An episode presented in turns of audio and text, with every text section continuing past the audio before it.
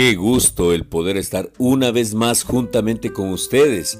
Pastor José Luis Larco y verso a verso con la palabra les damos la bienvenida y estamos agradecidos primeramente con Dios y luego con cada uno de ustedes por seguir alimentando nuestra fe. Creemos que la palabra de Dios es la que nos alimenta, la palabra de Dios es nuestro sustento y se cumple lo que en ella dice, que es lámpara a nuestros pies y lumbrera hacia nuestro camino. Estamos terminando el 2019, estamos expectantes por lo que Dios hará en el 2020. No me importan, perdónenme esta expresión, pero no me importa lo que el mundo diga. Nuestra base principal es lo que la palabra de Dios dice acerca del 2020. Y la palabra del Señor nos da siempre expectativas por algo mejor. Y hoy la palabra de Dios nos lleva a Segunda de Reyes 7 del 3 al 5. Sucedió que había cuatro hombres con lepra, sentados en la entrada de la puerta de la ciudad. Y ellos se decían los unos a los otros, ¿de qué nos sirve sentarnos aquí a esperar la muerte? Se preguntaban entre ellos, si nos quedamos aquí moriremos, pero con el hambre que hay en la ciudad, moriremos de hambre también allá si regresamos. Así que mejor sería ir y entregarnos al ejército arameo. Si ellos nos perdonan la vida, mucho mejor, pero si nos matan, igual habríamos muerto. Así que al ponerse el sol, salieron hacia el campamento de los arameos, pero cuando se aproximaron al límite del campamento, no había nadie. No importa cuán difícil sea la situación por la cual está atravesando, ni cuán sumido se encuentre en algún problema. En 24 horas usted podría superar esos inconvenientes. Pero usted me dirá, pastor, eso sería imposible. Eso es lo que los samaritanos pensaron en Segunda de Reyes 7. Su tierra estaba siendo asolada por el hambre. Las tropas enemigas tenían sitiada la ciudad y habían cortado toda ruta de suministro. Las madres se comían a sus propios hijos para poder subsistir. Pero en medio de toda esa tragedia, el Señor le dijo al profeta Eliseo que en 24 horas todo cambiaría. La harina y la cebada se venderían por unos cuantos centavos y habría abundancia para todos. ¿De qué se valió Dios para cambiar toda la situación? De cuatro leprosos. En lugar de sentir lástima de sí mismos y esperar hasta morirse, estos leprosos decidieron levantarse y arriesgarse en el campo enemigo. Cuando llegaron, lo encontraron abandonado los ángeles de Dios habían hecho que el ejército entero huyera y en el campo había quedado suficiente alimento para toda la ciudad de Samaria. Algunas veces actuamos como lo hicieron los líderes de Samaria. Nos concentramos tanto en el problema en lugar de concentrarnos en la palabra de Dios. Ponemos tanta atención a la voz del mundo que perdemos la visión de nuestra victoria. Cuando eso sucede, la fe y el poder comienzan a disminuir y la vida se nos derrumba por todos lados. Si a usted le ha pasado eso, que es más que seguro, deje de lamentarse. Deje de fijarse en el problema y de sentir lástima de sí mismo, porque esas cosas no podrán cambiar absolutamente nada.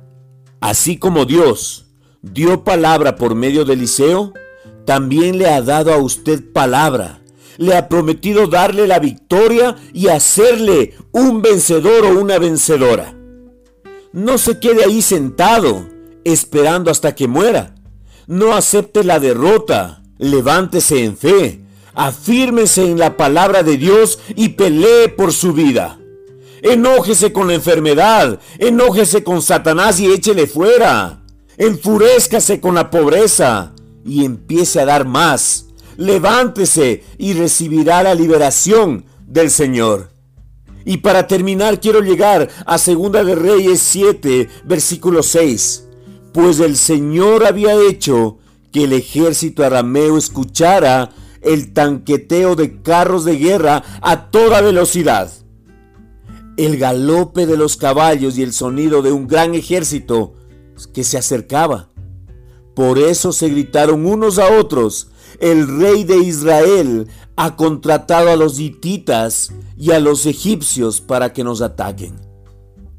El versículo 6 dice, pues el Señor había hecho pues el Señor había hecho.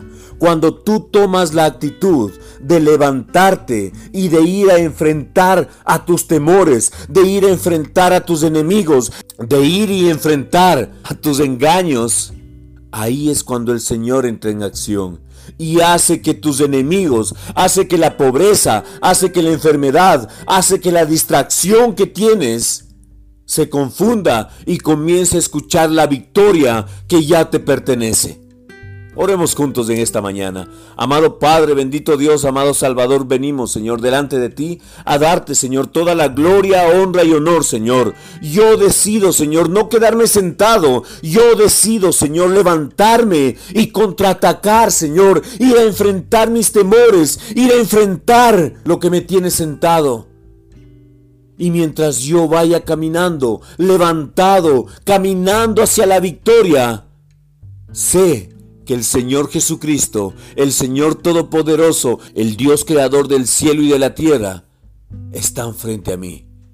Y están haciendo que mis enemigos, mis contrarios, mis temores, mis adversidades y las cosas que dice el mundo puedan escuchar al Señor Jesucristo y que huyan de ese lugar porque el lugar donde ellos están es mi tierra prometida, es la tierra donde fluye leche y mel, es la tierra donde yo alcanzaré mi victoria y yo tengo que levantarme y caminar hacia ella. En el nombre de Cristo Jesús, Señor, yo declaro que mis piernas se ponen firmes para poder levantarme y poder caminar hacia mi bendición.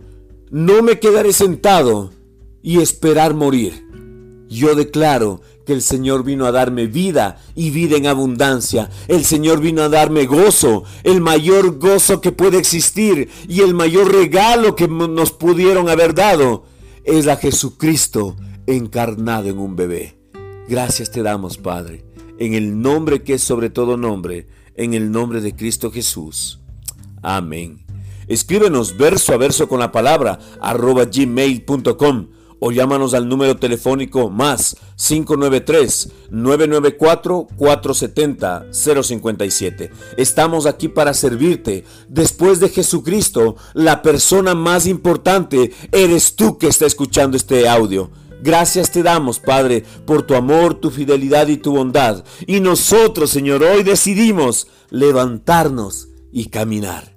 La bendición viene para el que está caminando y cuando tú vengas nos encuentres caminando hacia la tierra prometida, que ya la tenemos por heredad. Jesucristo te ama, nosotros también te amamos. Con amor, Pastor José Luis Larco.